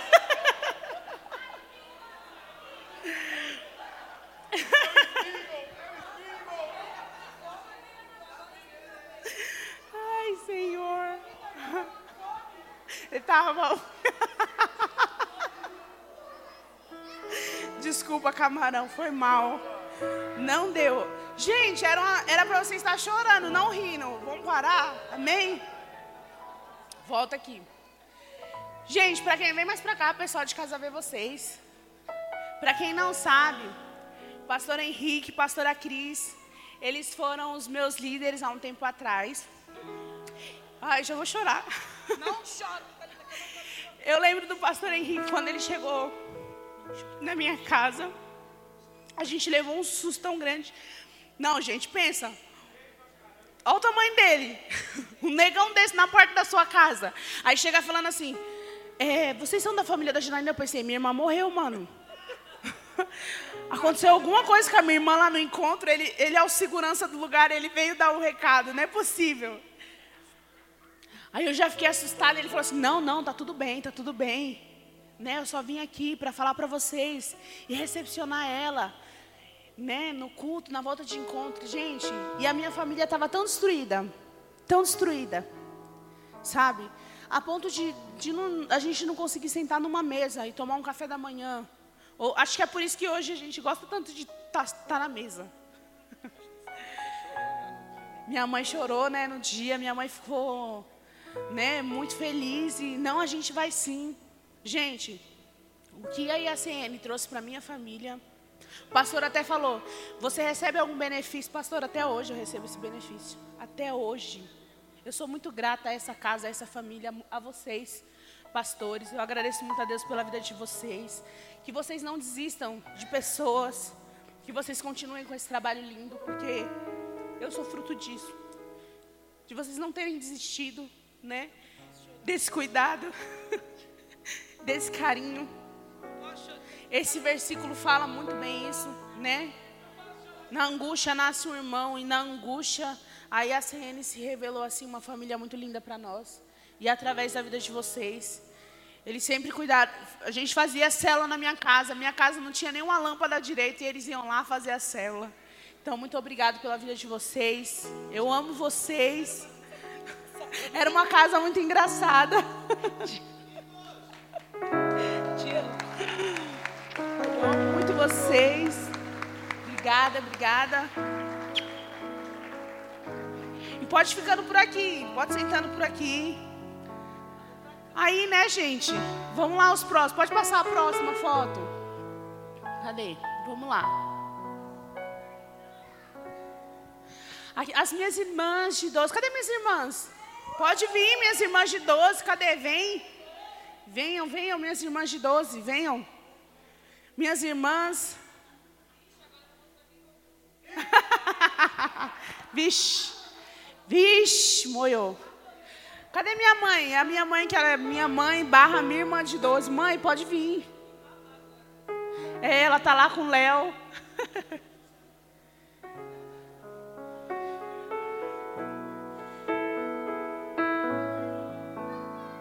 Venham, minhas irmãs, venham. A gente vai atualizar essa foto. Tá faltando umas, mas a gente vai atualizar.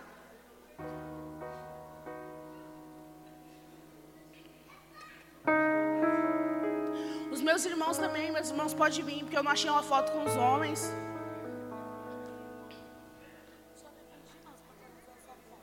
É. Ah, não, a gente vai atualizar essa foto em nome do Senhor Jesus. A gente vai atualizar. Podem vir aqui. Gente, essa galera aqui é bênção demais. Eu tenho vários momentos assim com cada um deles que. Pode passar nas fotos aí que tem foto com eles. E eu tenho, eu tenho vários momentos com eles. A gente. Ó, oh, você para, em nome do Senhor Jesus, agora venham aqui todos. Eu já falei que a gente vai atualizar a foto, hein? Pode passar a próxima foto. Cada um deles sempre teve um, um momento importante comigo, né? Eu lembro de cada um deles em cada etapa da minha vida. Eu lembro muito da Kate. Meu, eu amo muito ela. Eu amo todas. Mas todas as vezes que eu vejo a Kátia, eu lembro. Eu lembro que uma vez eu estava num momento muito difícil, eu precisava ir na minha casa. Porque eu e o pastor Alain, a gente tinha acabado de se separar e eu tinha que pegar umas coisas lá. E eu falei assim, Kátia, eu não quero ir sozinha. E ela falou para mim, não, eu vou com você. Quando a gente chegou lá em casa, eu lembro que tinha coisa de um lado, coisa de outro. Eu, eu olhava para aquilo, eu chorava. E eu falei assim, Kátia, eu não vou aguentar. Ela falava assim, você vai, você vai aguentar, você vai conseguir. A gente vai passar por isso juntas. E eu sou muito grata a você, ao Bruno.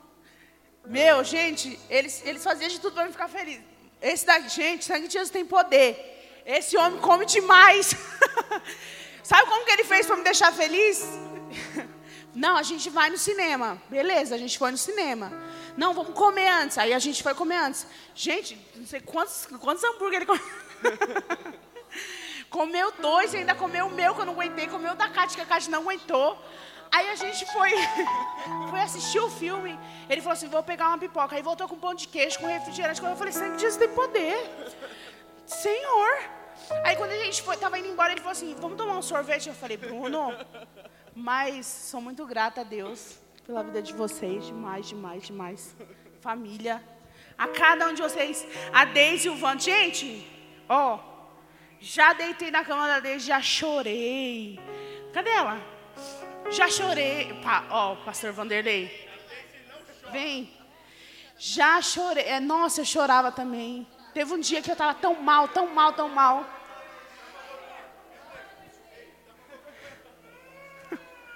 Para, gente, coitada. E aí eu lembro que aquele dia eu falei assim para ela, você está em casa? Ela falou assim, tô. Eu falei, posso ir aí? Ela, pode. E aquele dia eu fui na casa dela, porque eu estava muito, muito mal mesmo. Ainda passando o processo do meu casamento com a minha família. E eu lembro que aquele dia eu fui na casa dela e eu lembro que eu deitei com ela na cama dela e só chorei. Só chorei. Eu falava assim, eu não vou conseguir. Eu não vou conseguir. Ela falava, você vai. Vai passar, tudo passa, vai passar, não vai ser para sempre. Né? Você vai conseguir vencer. Fica firme. E eu lembro que aquele dia a gente chorou muito juntas. Aí eu ainda lembro que o pastor Vando, ele ainda me deu um. Você não vai lembrar, mas vem cá, eu vou te lembrar. Aí ele foi me levar embora em casa aquele dia. Aí ele foi me levar, e aí eu falei, aí ele conversando comigo, né, falando do meu casamento, o que estava acontecendo, aí ele falou assim, tá, faz uma coisa, ó.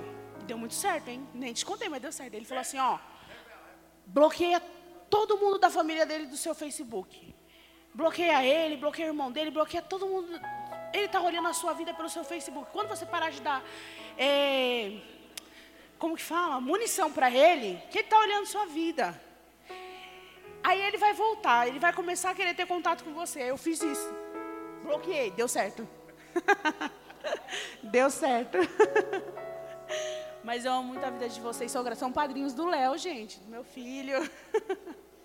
Sou muito grata a Deus pela vida de vocês. Foram meus padrinhos de casamento também. Sou muito grata a Deus pela vida de vocês. Sei que a gente vai ver muita coisa ainda em nome de Jesus. Em nome de Jesus. Amo vocês. Muito, muito, muito. Gente, não é uma galera aqui, ó. Eu falo que a minha família, a minha família carnal, sangue, a gente tem uma coisa assim de acolher as pessoas. Teve uma pessoa assim, ó, desde o início que eu cheguei aqui, eu falei assim, essa eu vou adotar. Também tem que adotar, né? Gente, não tinha como. A gente sempre brincava, falava assim, a gente vai cantar o hino da vitória. Teve um dia que virou para mim e falou assim, não, lembra, pastora Sônia? Não, eu vou ser igual o Paulo, não vou casar não. É. Né? Um ano depois já estava casada. Vê se pode, gente. Tá com três filhas aqui agora e falando que ia viver igual o Paulo. Paulo tá rindo da cara dela nesse momento. Mas eu amo muito você também, minha irmã. Sou grata a Deus pela sua vida. A gente também já viveu muitas coisas. Já procuramos muito emprego juntas. Vixe, já choramos muito pela nossa família, por muitas coisas. Te amo muito, muito, muito, muito, muito. Pastor Danilo é o tio da coxinha. Pastor Danilo. Gente, ele enfia comida nas crianças também, tá? A Alana chamava ele de tio da coxinha, porque toda vez, toda dava coxinha para ela, levava ela para os lugares, né? Até esses tempos agora, fui ganhar o Léo, a Alana estava onde? Com o tio da coxinha. Sou grata a Deus pela sua vida, meu irmão. Amo muito a sua vida. Sei que a gente também vai passar por muitas coisas juntos ainda, em nome de Jesus. Tininha e Tailã. Gente, esses são do Bandeco. Se falar assim, tem comida, tem Tininha e tem Tailã. Não, não dá. Agora com a Vitorinha aqui, ó, no forninho. Gente, que delícia. Não, gente, sério. Não tem condições. Eu falo que tem amigos assim, né, que realmente são mais chegados que irmãos. E a gente já direto, vamos fazer um jantar juntos, vamos. Gente, eu não sei como que tem gente, pastor Rodrigo, que, que tem dificuldade com o irmão. Eu não sei, de verdade, sabe? Que não gosta de irmão, que não quer estar perto de irmão, que até irmão carnal mesmo. Nossa, meu irmão, gente, eu sempre amei. Eu falo que o presente mais top que minha mãe e meu pai me deu na minha vida inteira foi os meus irmãos. Sou grata. Eu reclamo deles, né, pastora? Que eu falo dos meus irmãos. Eu falo, nossa, o Daniel, o Júnior, o Janaís. Reclamo, mas eu amo, amo de paixão. É um presente que os meus pais me deram assim, que se minha mãe pudesse me dar mais. Não, ela fala que não. Mas foi um presente lindo que me deu. E eu ainda fui agraciada com os meus irmãos. Ainda recebi meus irmãos de 12. Olha isso, que bênção. Cada um com seu carinho. Eu sou apaixonada por vocês. Eu, eu, sei, eu, eu quero aqui declarar o meu amor pela vida de vocês. Eu sei que a gente passa por muita coisa. A gente luta por discípulo, a gente luta pela nossa família. A gente sempre está numa guerra constante, sempre tem alguma coisa para a gente fazer, sempre tem uma correria. A gente vive a mil. Mas. Esconde essa parte. claro que sim, a gente é irmão, às vezes a gente tem um desentendimento. Mas família é isso. A gente se entende, a gente se ama. De repente aconteceu uma coisa aqui, a gente já vai lá e conserta. A gente conserta. E é isso. Eu quero dizer para vocês que a gente nunca perca essa essência. Que a gente nunca desista um do outro. Se o outro não estiver bem, vamos lá resgatar ele. Se você não estiver bem, eu quero poder te resgatar. Se eu não estiver bem, por favor, me resgata. Não me deixa, não me deixa. Se você vê um dia que eu estou endemoniada, que eu estou, não sei, não me deixa. Não. Não me deixa, me resgata. Eu acho que a gente ser irmão é isso. É um lutar pelo outro. É um não desistir do outro. É um correr atrás. O seu sonho é o meu sonho. Quando a sua família vibra, a minha vibra, a gente vibra junto. E é isso. Eu amo muito, muito, muito vocês. Sou grata a cada um. Amém? Um beijo a vocês. Fica aqui, que vai subir. Aí, tem um versículo que fala assim: ó, coloca o último versículo para mim, por favor.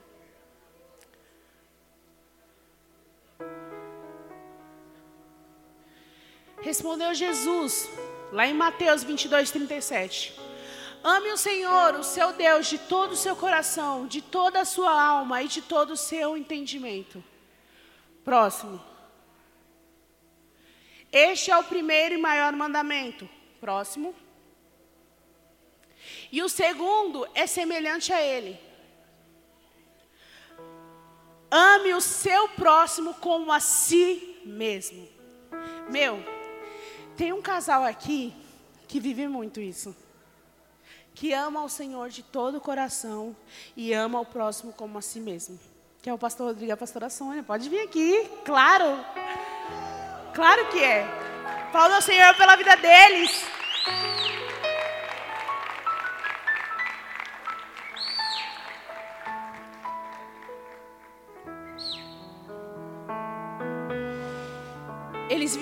Esse versículo.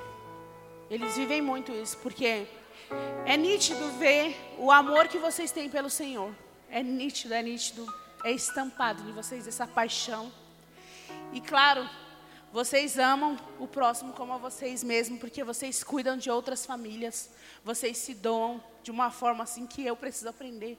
Mas eu sou muito grata a Deus por vocês, por não desistirem da minha família, de mim, de nenhum deles. Eu sei que não é fácil.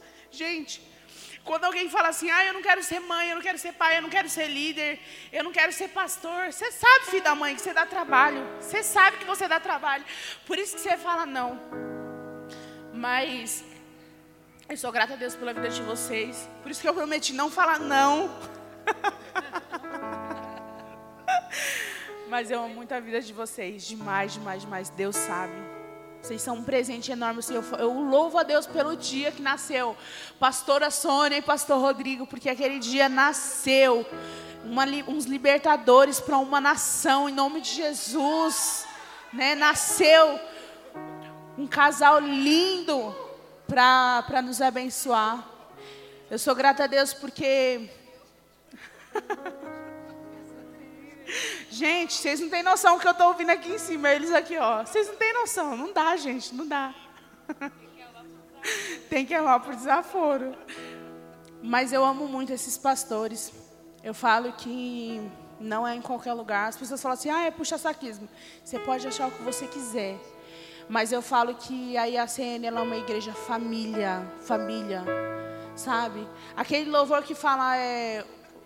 Não vou cantar, vou, vou, vou falar aqui, vocês vão se virar. Aquele louvor. O teu amor é como de um pai e de um irmão, como as garras de um leão, assim como nenhum outro, violentamente persegue. O povo já está gravando, para de gravar eu cantar. Esse louvor é muita cara da IACN, porque a gente nunca desiste de ninguém, né? É um amor que Deus nos deu e a gente vai lá, resgata um, resgata o outro. A gente corre atrás de um, corre atrás do outro. É um amor violento que não, você não vai embora, não. Você, a gente quer a todo momento ter todo mundo próximo. E eu sou grata a Deus porque, cadê? Quem tem aí da, da minha família, minha família de sangue, meus irmãos, pai, tá aí? Cadê? Vem cá. Pai, levanta, pai. Vem. É por causa da boina que você não quer vir, né? É por causa daquela boina. É. O Daniel tá aí, Daniel. Não foi nada, mentiroso. Vem aqui. Marcos, cadê o Marcos? Vem aqui. Adri também. Gente, sério agora, a gente já riu muito. Eu falei assim pro pastor Alão, eu falei, amor, ele vai lembrar, eu falei assim, amor, é, tem que ser algo assim que, que entre no coração das pessoas para elas chorarem, sentirem a presença de Deus como família. Meu, foi a noite mais vocês riu. Parece até que eu estou fazendo stand-up aqui, que vocês não param de rir. Ai, Senhor. Meu, eu vi a Adri agora, eu vi a Adri agora com o neném no colo, eu falei, oxi, meu sobrinho já nasceu.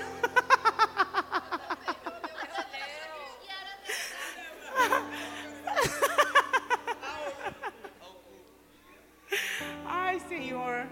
Gente, é sério. Pode ficar de pé, igreja.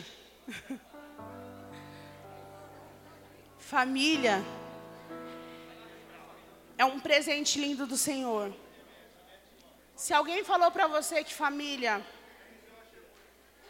é algo falido, mentira. É mentira do diabo. Você aí de casa, tem lutado pela sua família, não desista. Se tem pessoas que têm falado para você que a família, família é algo falido, não é. Se você está lutando pela sua família, se você está lutando pelo seu casamento, não desista, não desista. Porque família é o presente mais lindo dado pelo Senhor. É onde estão tá as nossas alegrias, é onde estão tá as nossas tristezas. Ainda falta muitos aqui, né? Mas está aqui minha mãe, vem cá, mãe. Minha mãe. Minha mãe não gosta de aparecer, gente. Gente, minha mãe e meu pai é o oposto um do outro. Vocês ó, minha mãe não gosta de aparecer. Já meu pai, Ele adora. ele adora. Fala se ele não gosta.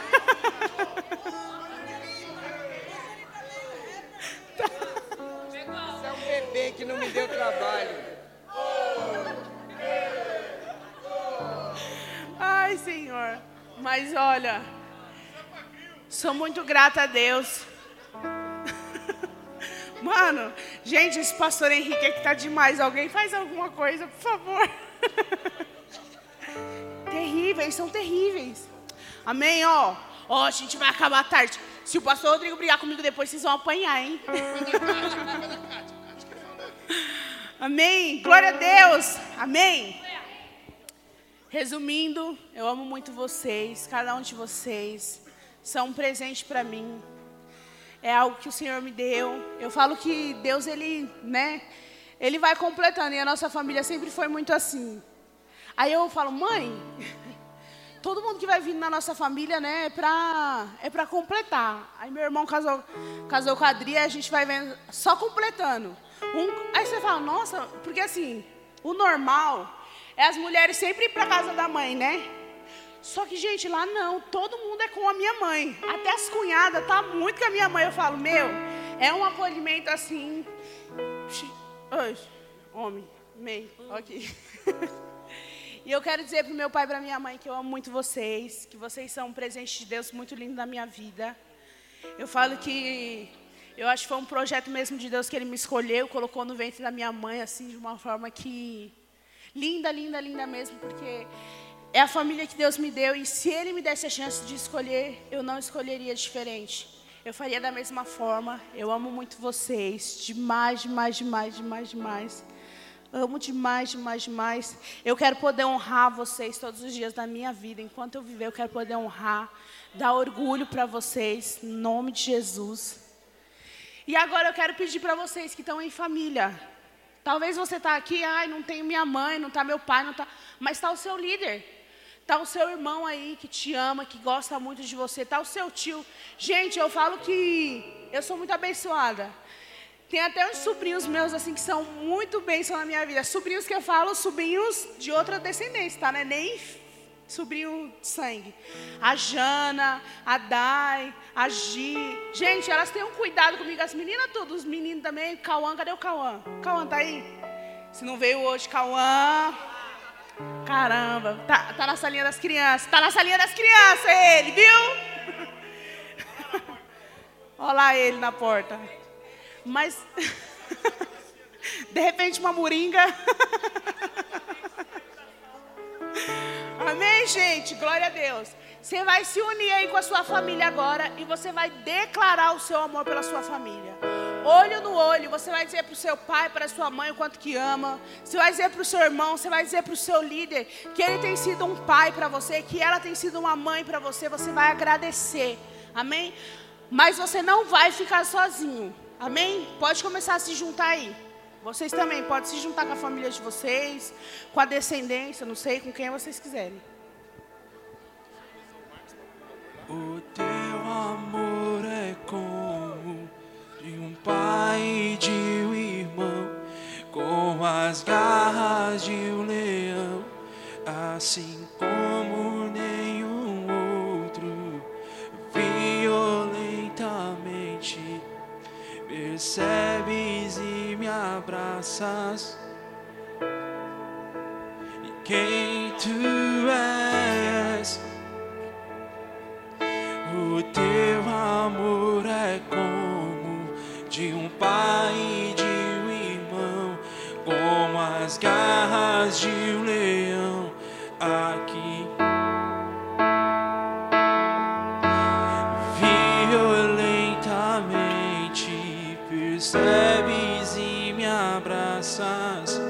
Envolve quem tu és. Não fica ninguém sozinho, não fica ninguém sozinho. Se une aí, amém? O pessoal da minha descendência que estiver aqui, estiver sozinho, pode subir aqui, vir aqui comigo. Então Eu queria saber o porquê que a minha família desceu e me deixou aqui sozinha.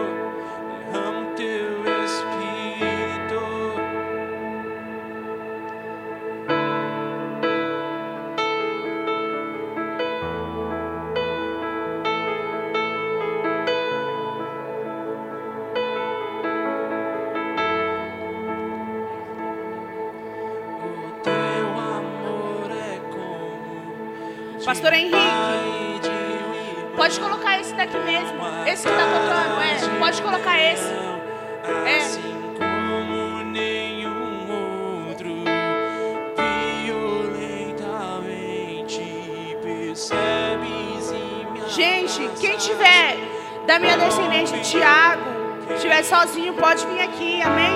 Não fica ninguém sozinho, gente. Tem uma moça ali atrás sozinha, ó. Uma moça ali atrás sozinha. Quem estiver sozinho aí, ó. Você não vai ficar sozinho, amém? Tem outra moça aqui sozinha, ó. Uma moça aqui sozinha. Uma moça aqui, ó, que tá sozinha. Gente, aí a senha é família. De repente você não conhece ninguém. Ah, eu não conheço ninguém aqui hoje. É a sua família. Alguém vai aí te buscar. Você vai ficar com a você não vai ficar sozinho hoje, amém? Hoje não. Hoje não. Você aí de casa, junta aí na sala, onde você estiver, junta com a sua família aí. Não fica sozinho, junta aí com a sua família, amém? Recebe isso, comece a declarar. O que, que você vai fazer agora?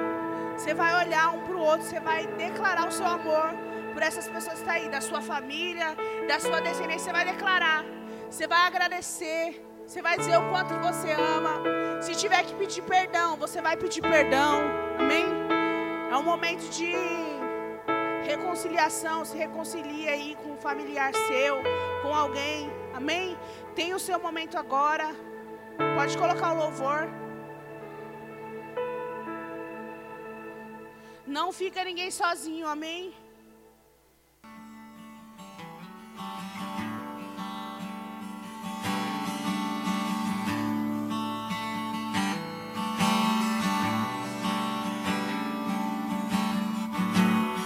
Pode abraçar, pode abraçar aí alguém. Tem o seu momento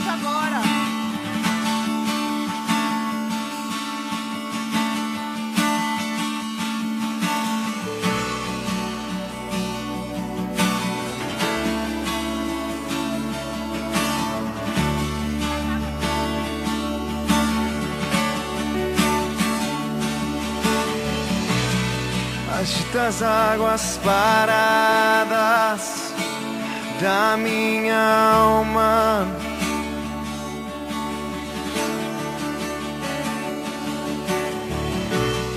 Me leva com o teu rio que traz vida.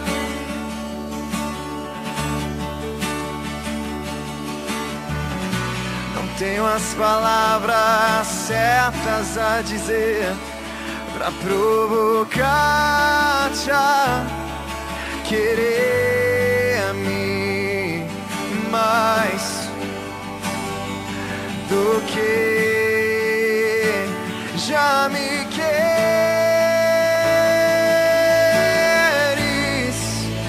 Então vem como prometeste,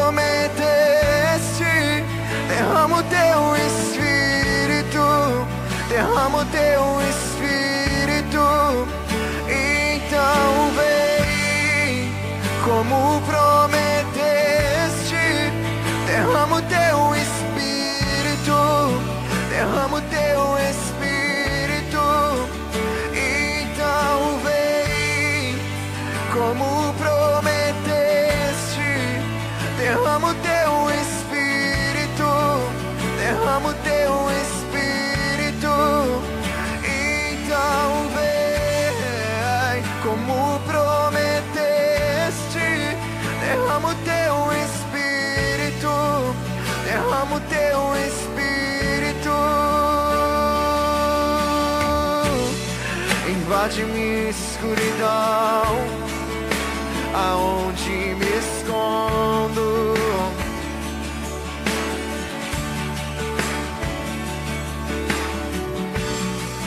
Me abraça com seus braços, com tua paz, Senhor.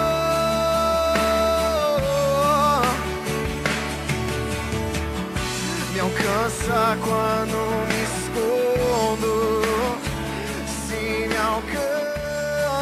alcança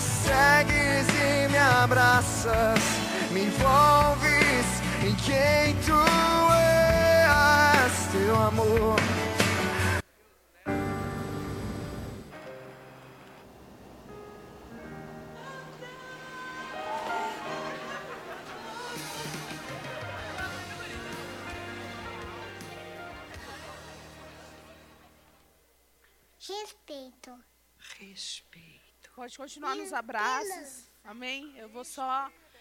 Quando você chegar em casa, se você. Se você não tinha ninguém da sua família aqui, você vai chegar na sua casa hoje, você vai mandar uma mensagem dizendo o quanto você ama o seu familiar, o seu pai, a sua mãe, o seu irmão, um tio, uma tia que cuidou de você, o avô, a avó. Você vai mandar uma mensagem dizendo o quanto você ama essa pessoa. Você vai agradecer essa pessoa por todo o cuidado, por todo o amor e zelo que ela teve pela sua vida. Amém? Não deixe de fazer isso. Não deixe de fazer isso. Amém? E mais uma vez eu digo aqui, não desista da sua família, lute pela sua família. E o mais importante, lute com Deus. Lute com o Senhor, porque Ele pode todas as coisas. Se sua família está destruída, se a sua família você acha que não tem mais jeito, tem jeito sim, porque o Senhor restaura todas as coisas. Amém? Glória a Deus, aleluias. Aplauda ao Senhor quem puder. Glorifique e exalte o nome dele. Aleluias. Igreja linda que eu amo. Amo muito cada um de vocês. Pessoal, olha essa camiseta linda, maravilhosa aqui, ó. Nós estamos vendendo ali na recepção. Pegue a sua, aproveita que está acabando, tá? Já pega aí a sua. Já começa aí profetizando que você vai viver o ano da virada, em nome de Jesus, amém? Pode, agora pode. Então pega, adquire a sua camiseta lá, ó, vai lá, compra a sua camiseta. Não perde tempo, amém? Adquire a sua camiseta lá, ó. Eu já peguei a minha. Corre, corre que está acabando. Amém? Glória a Deus. Na cantina tem o quê? Na cantina. Quem tá aí? Na cantina tem o que hoje? Ah, tá.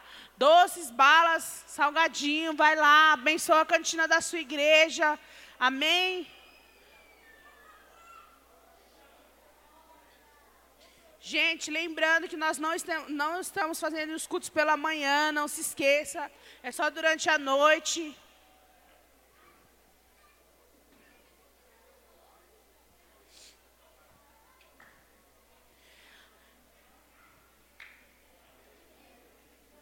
Amém? Glória a Deus. Pode continuar se abraçando. Que Deus abençoe a sua família, que Deus abençoe a sua casa, que Deus abençoe a sua casa em nome de Jesus, a sua família em casa em nome de Jesus. Que Deus abençoe cada um de vocês, que vocês vão em casa em paz, em nome de Jesus. Que Deus abençoe a semana de vocês, em nome de Jesus, está encerrado. Amém. Glória a Deus.